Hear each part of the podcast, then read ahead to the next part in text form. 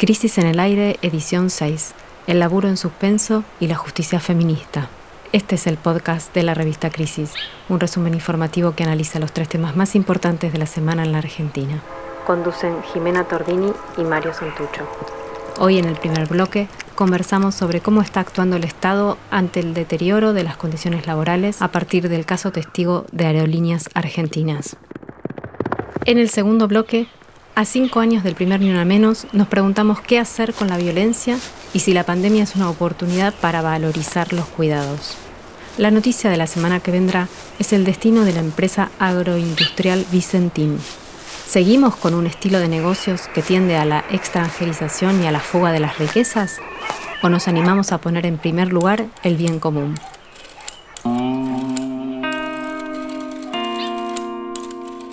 Crisis en el aire. Análisis político en movimiento.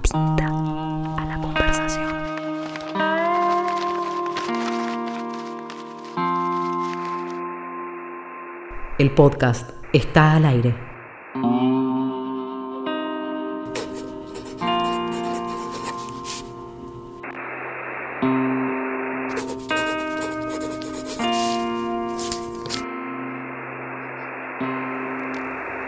revistacrisis.com.ar Esta semana sale de la imprenta nuestro número 42 y empieza con, un manifiesto en el que decimos esto.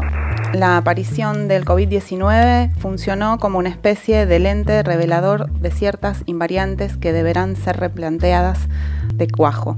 Esta semana comenzaron a, conocerse o a, o aparecer en la superficie algunas discusiones sobre el efecto que va a tener la pandemia en el mundo del trabajo formal. Y nos parece que esa es una, dimensión clave para entender el, tipo de, sociedad a, la que estamos llegando, o cuando a la que, de donde vamos, vamos a salir de algún lado y vamos a llegar a un lado que todavía no sabemos cuál es, pero donde parece ser que el trabajo formal va a ser un problema. Eh, por ejemplo, esta semana se, discutió qué va a pasar con, los aguinaldos, ¿no? Eh, porque los, empresarios eh, esperan que el gobierno haga un aporte significativo también para el pago de los aguinaldos. El otro día en la conferencia de prensa el presidente dijo que eso en principio no va a pasar y entonces esa, esa discusión está abierta. Y aparecen, empiezan a aparecer versiones de que se va a pagar en cuotas, lo cual es altamente preocupante.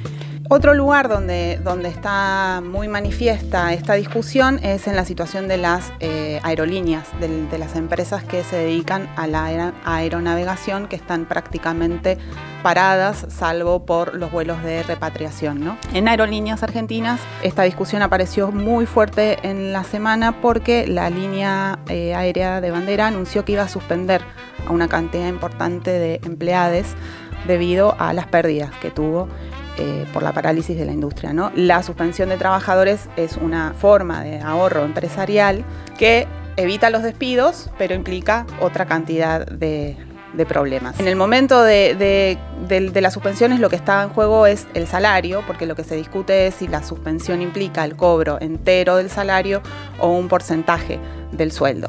Eh, y esta es la discusión que, se dio en Aerolíneas durante la semana. Hablamos con el secretario general del gremio de aeronavegantes, Juan Pablo Brain, que nos comentó bueno, cuál fue la propuesta de la empresa y cuál la respuesta del sindicato.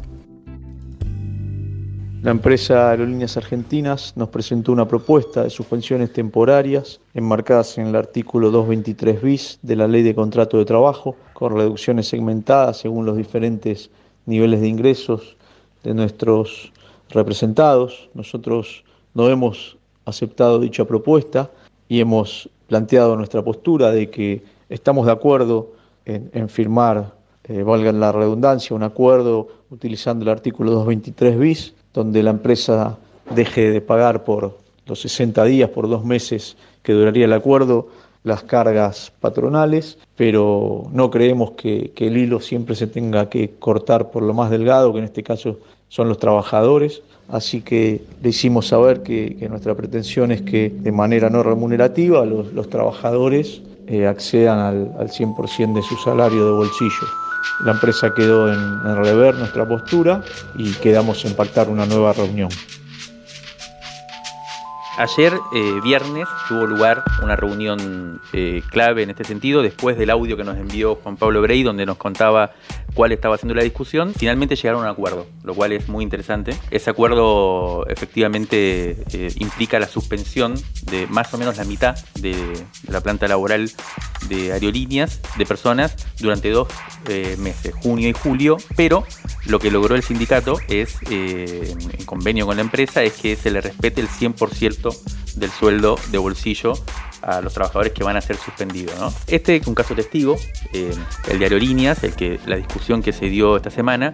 Hay otros lugares en donde otras empresas, incluso el rubro aerocomercial, en donde la situación quizás no se resuelva de esta manera. Me parece interesante inscribir este, esta discusión de algunas empresas o de las empresas en un marco más general, que es en el cual se está dando esta discusión eh, laboral, ¿no? que implica, como decíamos antes, y eso es lo que queremos enfocar hoy, el empleo formal, el empleo en blanco. En este, en este sentido hay como tres hitos, ¿no? que son los que un poco enmarcan esta discusión. El primero fue el decreto 329 que promulgó el gobierno el 31 de marzo del 2020, cuando empezó la cuarentena.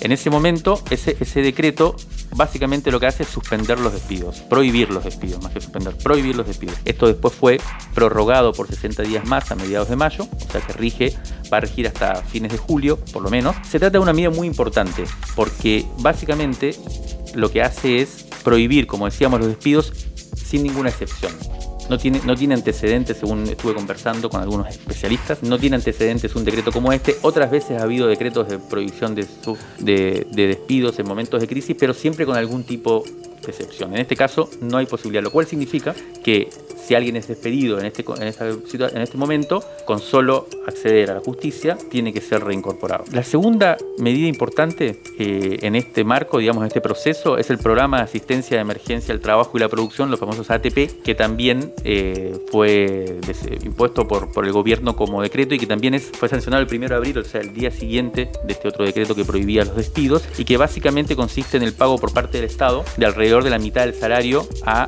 las trabajadoras y trabajadoras en relación de dependencia del sector privado eh, comprendidos en el régimen de negociación colectiva. Entonces es un aporte, es una ayuda a las empresas que están en problemas en este momento, pero que va directamente a los trabajadores, ¿no? para sostener el trabajo, para que no haya despidos. Ni reducciones del sueldo. Ahí donde está el, tercer, la, tercera eh, instancia, el tercer hecho que me parece relevante.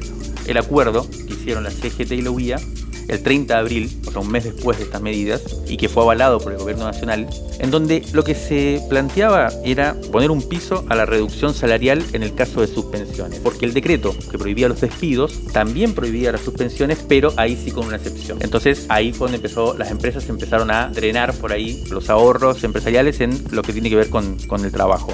Esas suspensiones empezaron durante todo abril a, a efectuarse y la CGT y la UIA intentaron, con este acuerdo, sobre todo la CGT, ponerle un piso, dijeron ellos, a la, baja de salarios a partir de esas suspensiones.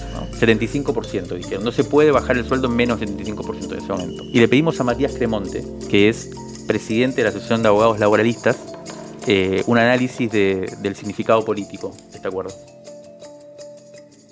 Las consecuencias que esta situación de parálisis total de la actividad económica tiene sobre la economía en general son inocultables y en ese sentido algunas medidas del gobierno nacional sobre el mercado de trabajo o sobre la necesidad de proteger a las personas que trabajan también se destacaron, sobre todo la prohibición de despidos con efectos muy concretos sobre cualquier despido que se produzca. Pero la situación sobre los salarios en general de los trabajadores se está convirtiendo en algo crítico, no solo por el acuerdo entre la CGT y la UIA, que de algún modo avaló a que todos los sindicatos y las empresas puedan acordar una reducción salarial mientras duran las, suspensiones, sino también por ese impulso que le da también el gobierno nacional a través del Ministerio de Trabajo a una homologación rápida de todos esos acuerdos. De algún modo, más allá de los instrumentos legales, lo que se hizo fue bajar un mensaje desde la dirigencia de la central más importante de Argentina y desde una central empresaria y desde el gobierno nacional de que era necesario reducir los salarios de los trabajadores este contexto para enfrentar la situación de emergencia. Nosotros sostenemos que de ninguna manera eso es necesario, más allá incluso de la discusión sobre su legalidad, porque una reducción nominal de los salarios atenta contra muchísimos derechos sociales y adquiridos de los trabajadores y las trabajadoras, sino que eso incluso atenta contra la perspectiva de una salida de esta crisis. Estamos hablando de una situación económica de una recesión que arrastra ya dos o tres años. Los salarios de los trabajadores en Argentina se fijaron en el año 2019, no hubo paritarias en el 2020. Sobre esos salarios ya devaluados en términos reales se le practica una reducción nominal de un 25%, lo cual de ningún modo va a colaborar con una posible o con una necesaria recomposición de la economía en general a través de el ingreso, el consumo, la producción, el empleo, lo que se planteó como el necesario círculo virtuoso que iba a modificar la situación económica previa a la asunción de este gobierno.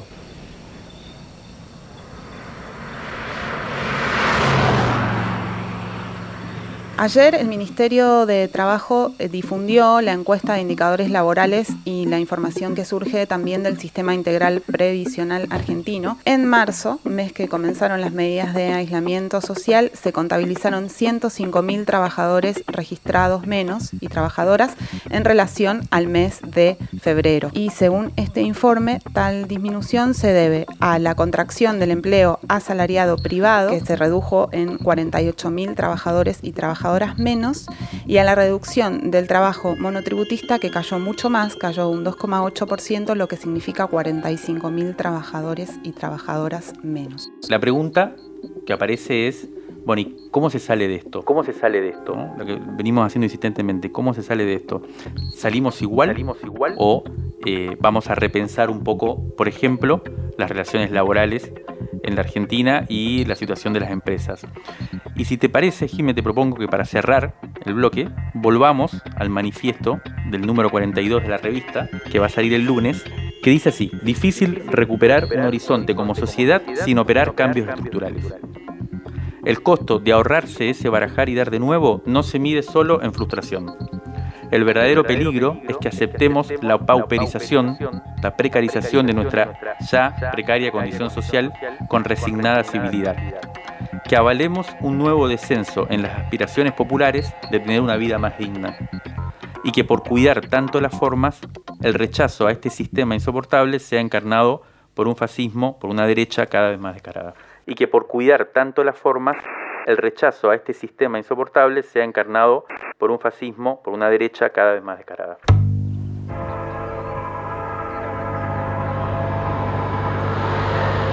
Crisis Revista Sonora Transmedial. El aire está en crisis. Válvulas de papel. Válvulas de papel. Aire. aire podcast. Y transmisor. y transmisor. Válvulas de papel. Aire podcast y transmisor.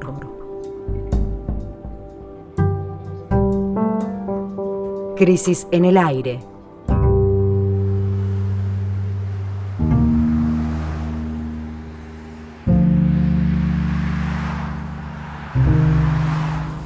Rescate emotivo. Un diamante impreso en una crisis. 1976-2020. Diciembre de 1987 revista Crisis número 56. Lila Pastoriza escribe una crónica sobre el sexto encuentro feminista latinoamericano y del Caribe que había tenido lugar en octubre de ese año, 1987, en Tasco, México. Más de un millar y medio de mujeres provenientes de 25 países, pobladoras chilenas, amas de casa peruanas, guerrilleras salvadoreñas, activistas por la despenalización del aborto, se reunieron para encarar una nueva etapa del movimiento, la del crecimiento. Para aquel entonces, escribía Lila, Argentina había quedado rezagada en la discusión política y social sobre la opresión de las mujeres. Empezaba así.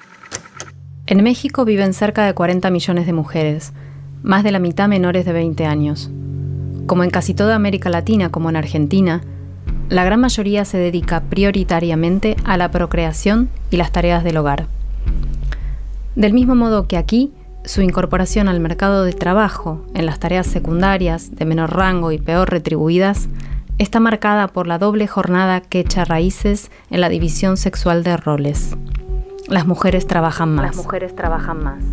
Hay características mexicanas específicas, las que corresponden a su particular estructura social, a su historia. En una sociedad de fuertes rasgos campesinos, el 45% de las familias son rurales, el promedio de hijos es de 6 o más para las mujeres que han completado su ciclo reproductivo y de tres y medio para el conjunto. En un país donde amplísimos sectores de la población están sumidos en la pobreza, la opresión crece con ella y lleva su signo.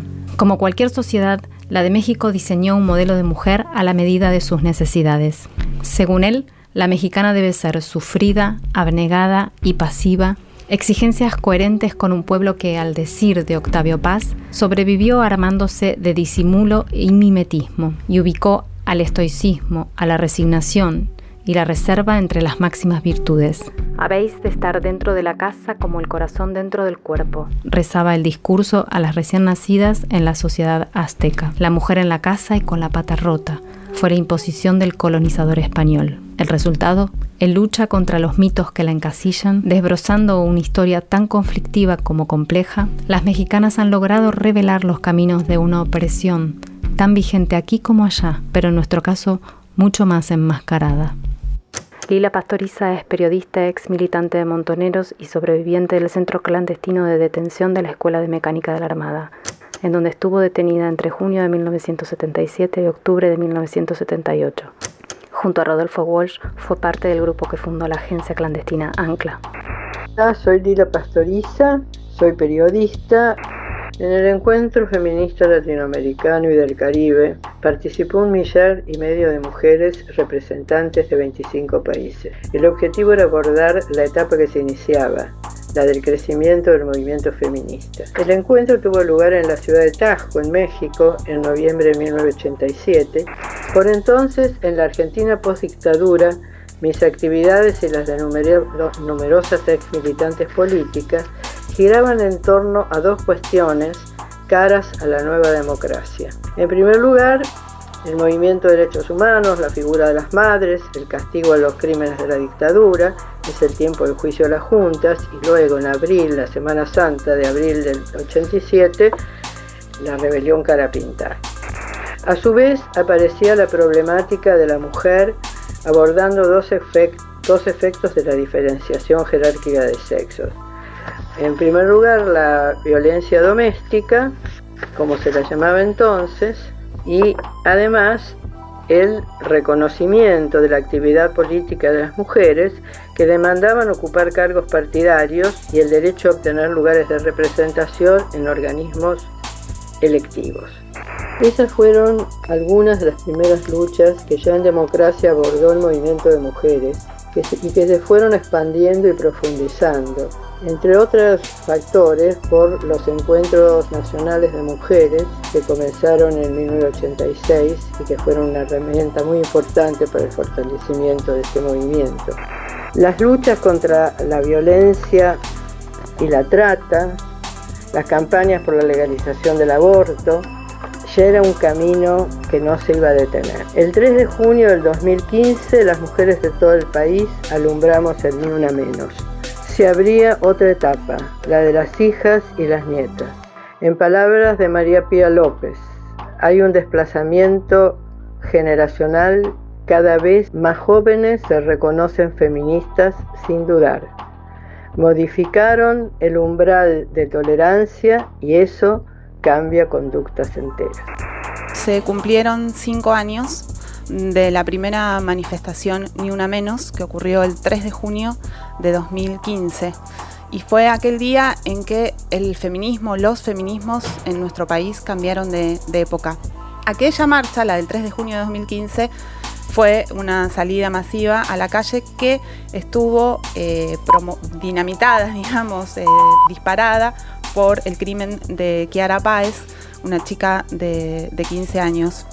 A partir de aquel día, los feminismos son un actor político en la Argentina eh, que transformaron la conversación pública, que transformaron también la posición de las mujeres lesbianas, travestis, trans en, el espacio público y que también pensamos al politizar la violencia, los feminismos empezaron a, poner en cuestión la reproducción de, la desigualdad en todos los aspectos de, de, la vida en común. Este año fue un 3 de junio particular, como todo lo que nos pasa en estos días, porque no pudimos ir a gritar se va a caer en la calle y las, actividades organizadas por, el colectivo Ni Una Menos y otro montón de colectivos feministas se, vieron sobre todo en las redes sociales. Quería comentar esto, que esta semana el Registro Nacional de Femicidios de la Justicia Argentina, que es construido, ese registro es construido por la Corte Suprema, difundió los datos de 2019, justo este, para el 3 de junio y dio a conocer que hubo 252 femicidios durante 2019. 252 femicidios. 247 mujeres cis y, dos, y 5 mujeres trans otra vez. 252 femicidios. Eh, en 2015, que fue, como decías, el primer año ni una menos, había habido o hubo 235 femicidios. O sea, hubo más. Claro. Cuatro años después de este movimiento que viene denunciando y politizando la violencia, como comentabas, hubo más femicidios eh, que en aquel momento.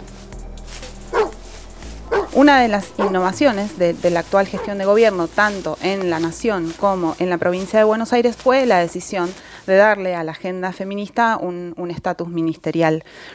Vamos a conversar ahora con Estela Díaz, quien luego de una extensa trayectoria militante en el sindicalismo y en el feminismo es hoy la primera ministra de las Mujeres, Políticas de Género y Diversidad Sexual de la provincia de Buenos Aires. Hola Estela, buen día. Hola, ¿qué tal? Buenos días. Creo que estabas escuchando lo que, los datos que compartíamos sobre la, persistencia en la cantidad de, de los femicidios y te queríamos preguntar, bueno, ahora vos que tenés la, tarea difícil de, pensar este tema desde, desde el Estado, desde el Poder Ejecutivo, ¿cómo, cómo, cómo pensás que esa cuestión persistente puede transformarse en nuestro país? Ahí lo que vemos es que ustedes daban datos de la Corte, ¿no? que es el registro oficial que trabaja sobre las causas judiciales de todo el país.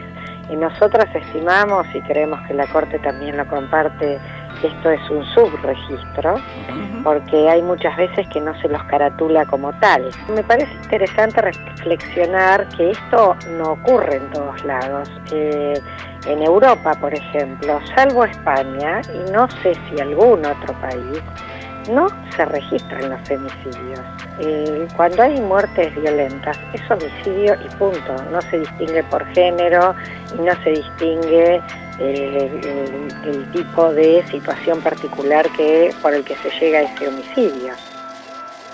La otra cuestión que nos dan los datos estadísticos y que desde la política pública tenemos que tomar cuenta es que en más del 60% de los casos no hubo denuncia previa. Entonces el Estado no pudo intervenir porque no llegó a enterarse. Entonces tenemos que pensar por qué no se accede a la justicia, porque no se llega ni al punto de pedir ayuda, de denunciar, de dar el alerta, de poder intervenir. Entonces ahí hay que pensar cómo se interviene en la prevención, en la atención, en la asistencia, en toda la cadena, ¿no? Y no que hablemos nada más que cuando la violencia ya ocurrió. Bueno, y para eso creo que una de las respuestas desde la política ha sido construir ministerios de las mujeres, me parece, claramente. No es nuestra única tarea, no es la violencia, porque justamente para erradicar la violencia tenés que trabajar en muchas otras políticas. Te quería hacer una pregunta por ahí un poco polémica o incómoda, pero que me parece que está bueno que, pensemos por, por las reminiscencias o por cómo se vincula de alguna forma esta, esta lucha de las mujeres y del feminismo Em, por el tema de la violencia, precisamente hablabas del Estado que tiene que intervenir, eh, de la cuestión de la impunidad, con también luchas que hemos tenido desde otros ángulos, pero que se vinculan muchísimo, que son, por ejemplo, la lucha por la memoria, ¿no?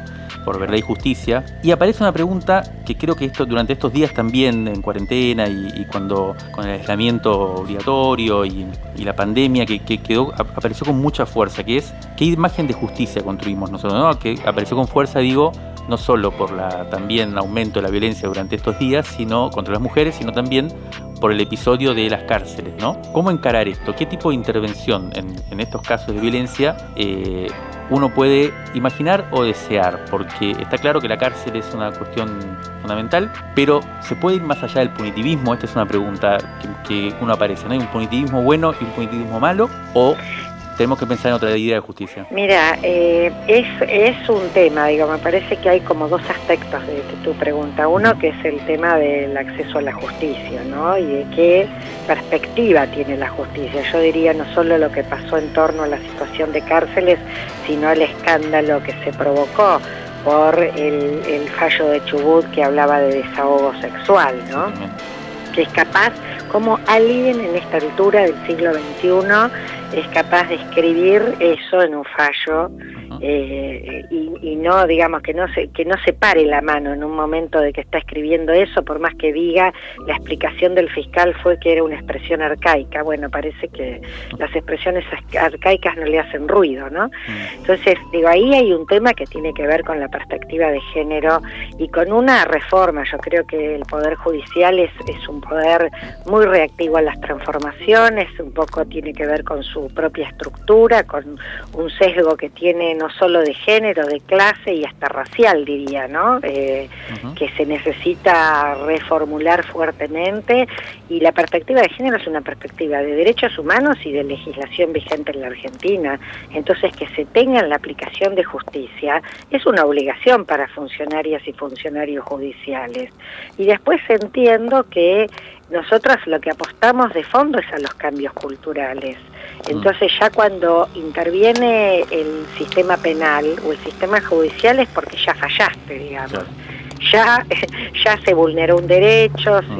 se, se, cometió un delito, se, entonces ya estás interviniendo cuando fallaste. Por lo tanto, también es necesario que se condene y que se condene como corresponde. Pero nosotras venimos trabajando con el Ministerio de Justicia muy, muy fuerte, mucho diálogo desde que iniciamos la gestión, porque también queremos eh, pensar qué se hace con las personas en situación de encierro y cuando esas personas están detenidas por delitos de género, ¿no? Por, por violaciones, abusos, por violencia de género, porque se los trata como cualquier otro tipo de delito y la verdad es que tiene particularidades muy específicas. Entonces también necesitamos en serio la situación de condena no sea que te encierro en un lugar y chau, parece que me quedo tranquilo como sociedad y no, no trabajo en, el cambio de las conductas. Y yo la verdad que siempre apuesto, por más difícil que sea, a pensar en el cambio de las conductas. Una de, las cuestiones que aparece eh, como, también una deuda es el reconocimiento monetario de los trabajos de cuidados, ¿no? que históricamente siempre estuvieron no valorizados y que ahora con la pandemia vuelve a, ponerse eh, con mucha evidencia cuánto del sostén de cuestiones básicas como la alimentación son asumidas por las mujeres lesbianas, travestis, trans. ¿Vos ves que la pandemia puede ser favorable para avanzar en políticas en este sentido? Yo creo que las trae esto, ¿no? La verdad que la situación que estamos viviendo es una situación muy muy excepcional, no hay antecedentes, ¿no? Eh, históricos de vivir el mundo cerrado, los países bloqueados, eh, la gente obligada a tener que estar porque porque la política fundamental de prevención es el aislamiento, porque no hay cura ni vacuna todavía.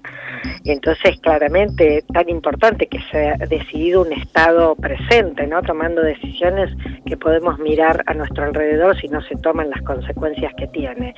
Pero eso trae algo que tiene que ver con la sobrecarga del cuidado, ¿no? Dos aspectos. Por un lado, el aspecto de todo el debate del teletrabajo, el trabajo remoto y el tema del cuidado que está puesto en primer nivel en debate social. Porque además, como lo que nos amenaza es una enfermedad como la pandemia, se, se habla de cuidar porque tiene que ver con la salud, pero también con la economía, con cómo hacemos con los ingresos que nos llegan porque no podés salir. Y ahí me parece que es una enorme oportunidad, porque el cuidar es algo femenino, el que en esta sociedad se nos ha dado a las mujeres. Entonces ese, ese, la palabra cuidar no era una palabra valorada, ni económica ni socialmente. Eh, como siempre, ¿no? En, este, en estas relaciones de jerarquía eh, no aparecía como, como con valor. Y yo creo que hoy está tomando un valor muy fuerte eh, y creo que es una oportunidad en ese sentido, ¿no? Ver eh, lo que significa el cuidar, el valor social que tiene el cuidar, el valor económico y el valor para la vida de, de las personas y de la sociedad.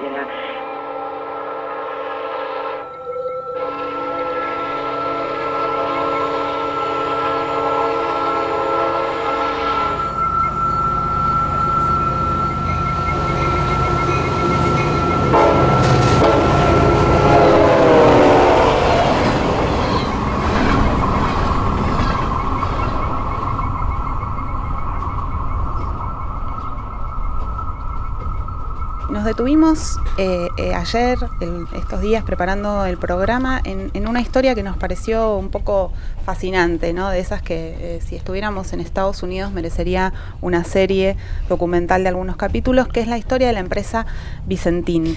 Vicentín es una de las principales empresas del país que se dedica a la agroindustria orientada a la exportación. Es una empresa que fabrica aceite, harina, todos los productos vertebrales la industria alimentaria que en la Argentina se encuentran eh, con un altísimo nivel de concentración, tanto en su producción como en su comercialización. Vicentín también gestiona el puerto de San Lorenzo, por ejemplo, en la provincia de Santa Fe. Es una empresa santafesina.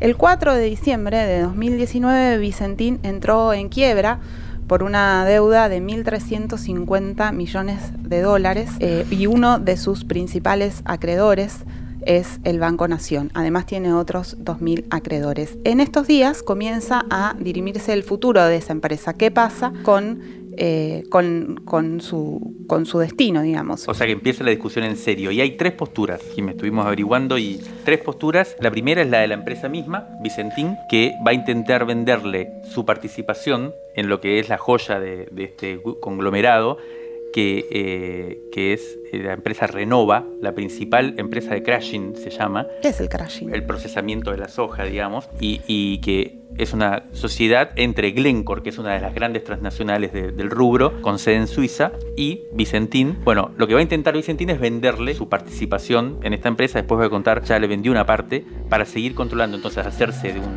líquido, digamos, para poder eh, pagar algunas deudas o hacer una oferta por lo menos y eh, seguir con el negocio. La segunda posibilidad que aparece es la de un grupo que se presenta como nacional. O sea, acá hay una cuestión fuerte que es la de impedir que una, una nueva, eh, que una vez más, una empresa de capitales nacionales en este, en este sector tan importante eh, sea extranjerizada. Entonces se presenta un grupo nuevo. Con algunos personajes que volvieron.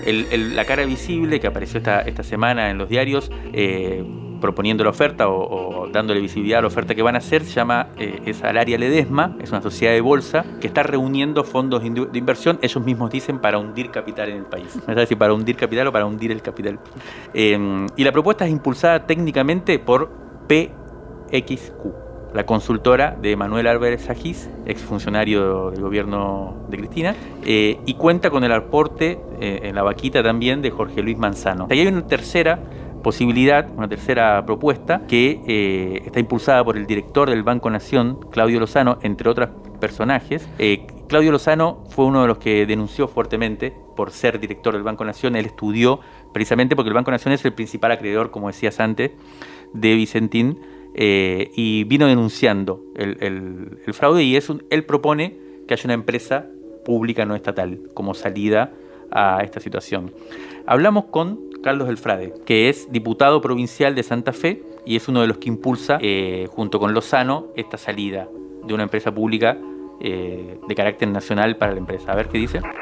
Glencore es socia de Vicentín en Renova, la mayor empresa de crashing en el mundo, que está en el puerto de Timbúes, en el sur de la provincia de Santa Fe, con una capacidad moliente extraordinaria. Y es una multinacional suiza que ahora tiene aproximadamente el 66% de esa planta exportadora. Aparece como una de las principales jugadoras para quedarse con todos los puertos que tiene Vicentín sobre el río Paraná, a la altura de Ricardone, Timbúes y la histórica ciudad de San Lorenzo. Y en forma paralela, los empresarios vinculados a la posibilidad de quedarse con Vicentín son dos grupos multinacionales muy fuertes, un ex CEO de Dreyfus, pero por sobre todas las cosas la gran jugadora multinacional que ha diseñado el mapa de la exportación de Argentina, que es Cargill. Por eso es fundamental tratar de poner a un actor nacional que sea una empresa pública con participación de los trabajadores, de los productores de la cooperativa, que es lo que nosotros estamos proponiendo desde distintos lugares de la política y del campo intelectual político de la Argentina. Bueno, lo que hay que explicar para que se entienda eh, cuál es la discusión que está por debajo de esta, de esta salida, de cómo, cómo se va, qué va a pasar con la empresa, es que Vicentín entró eh, en convocatoria de acreedores, porque no pudo pagar sus deudas y esta declaración de, default, digamos, si se quiere, fue el 4 de diciembre del 2019, o sea, pocos días antes del cambio de gobierno. Dos días antes del 4 de diciembre, el 2 de diciembre, vendió parte, el 16% de su participación en Renova, en esta empresa que es la joya del grupo, a Glencore, que es su socia en esto. El 16% de ese pertenecía a Vicentín Paraguay, una de las sociedades, y acá empiezan a aparecer, digamos, a solaparse las identidades, las personerías, digamos, que es el mecanismo que utilizan, las estrategias que utilizan las empresas precisamente para hacer una cosa que yo creo que es el, núcleo de la cuestión y es lo que se está discutiendo acá, que es la fuga de capitales. Porque acá hay una trama de corrupción también, uno podría decir, que es lo que aparece como primera, digamos, nivel de visibilidad, que tiene que ver con la cantidad de fondos que le dio el Banco Nación. Así se hizo conocida esta historia, ¿no? Eh, eh, el Banco Nación le prestó 360 millones de dólares durante el periodo de Macri a, que es dentro de la cartera del Banco Nacional es una enormidad, es muchísimo, a Vicentín. Y Vicentín ya había dejado de pagar. O sea, a partir del 2018 la eh, calificación crediticia de Vicentín eh, fue negativa. Y aún así el Banco Central le siguió dando dinero. Exactamente. Sergio Arelovich economista y asesor de los trabajadores del complejo industrial oleaginoso. Me parece que hay una cuestión que hay que poner en el centro y que es que ellos aducen desde un principio del conflicto que tienen estrés financiero, un problema de corto plazo o un problema de mediano plazo, pero que no afectaría la solvencia de la empresa. Este, ¿cómo, es esto del estrés financiero? Bueno, dada la, libertad de movimiento de capitales ocurrida en Argentina durante el gobierno de Mauricio Macri durante los cuatro años, la forma de ilusión de los controles cambiarios eh, legalmente aceptada por las modificaciones durante el gobierno de Mauricio Macri permiten presumir que una parte importante de la ganancia del grupo se giró eh, al extranjero bajo distintas formas. En todo caso, una cosa que me parece, o una cuestión que me parece interesante señalar es ver a partir de las memorias aquello que obligatoriamente debe estar contenido respecto a lo que constituyen los conflictos o litigios que tienen las empresas con las administraciones de impuestos. En el caso de la Argentina, en el caso de la memoria, de las memorias de varios años de Vicentín, ellos declaran que han tenido problemas con AFIP, esos problemas están originados, por ejemplo, eh, AFIP le cuestiona los precios de transferencia. ¿Qué se le llaman los precios de transferencia? Los precios a los cuales se concertaron, se concertaron las operaciones entre la empresa argentina y la empresa en el extranjero que los compró, que forma parte del mismo grupo. O sea, la presunción de la AFIP es que los precios están eh, mal estimados, por decirlo suavemente, y por lo tanto esto implicó una baja en la recaudación de impuestos como consecuencia de la modificación de los precios a lo que efectivamente uno presume se hicieron las operaciones.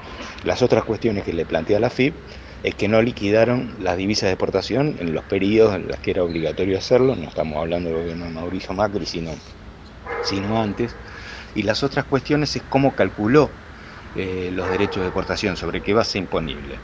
Esto que aparece en la memoria de Vicentín no solamente aparece en la memoria de Vicentín, yo diría que el 100% de las memorias y balances, las empresas del complejo oleaginoso en Argentina, se trate de las extranjeras, de las multinacionales o de las locales, tienen cuestiones más o menos parecidas, es decir, un cuestionamiento de AFIP, un cuestionamiento de AFIP que eh, en buena medida se basa ante la ausencia de la capacidad regulatoria de los estados, de los marcos regulatorios vigentes en el Estado argentino. Entonces, esto es lo que eh, permite explicar el por qué la empresa aduce la existencia de un estrés financiero. Claro, se la llevaron todas, se quedaron sin nada y cuando vino el momento de las vacas flacas, de ninguna manera optaron por traer de vuelta parte de los fugados, sino que la dejaron afuera. La pregunta es, lo que están proponiendo Lozano, del FRAD, una cantidad de gente es que esta, eh, las deudas que tiene la empresa con el Estado se puedan convertir de alguna manera en acciones y que el Estado, a partir de esta participación pueda incluso tener una capacidad mayor de intervención y de regulación de este sector estratégico de la economía. Lo que está claro es que Vicentín hizo fraude y que en el medio de la crisis más grande del siglo tenemos y podemos entonces decidir qué hacemos con una empresa clave para la economía y para el trabajo argentino. Nos preguntamos entonces si seguimos como venimos, es decir, con un estilo de negocios que tiende a la extranjerización y a la fuga de la riqueza que produce el país, o si probamos otras soluciones que implican poner en primer lugar al bien común.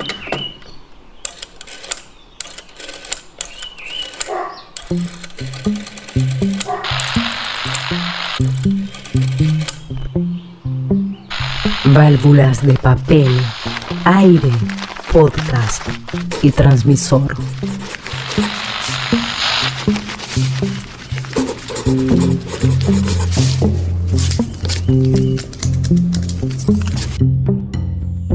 Crisis en el aire. Che, hay un par de cosas que me pasaron cuando escuché el capítulo. Eh, hay todo un tema con lo del agua, que no cierra del todo. O sea, como hay momentos en que funciona, eh, pero cuando gotea o cuando hay como ruido como, no sé si también es como de olas, atrás de la voz de alguien que está explicando algo, me desconcentra. Eh, nada, esto me, lo enseñó un amigo justamente y yo pensé que lo escuchaba yo solo, pero me, llamó la atención que también me dijo, che, un poco me, como que me, hace, no sé, me hace estática. En fin, eso. Pero después la verdad me gustó muchísimo. Eh, armado, todo, la música. De, atrás también está buenísimo. Por ahí sacarle un poco de protagonismo a esos sonidos, de ambiente y que está como muy envuelta la voz.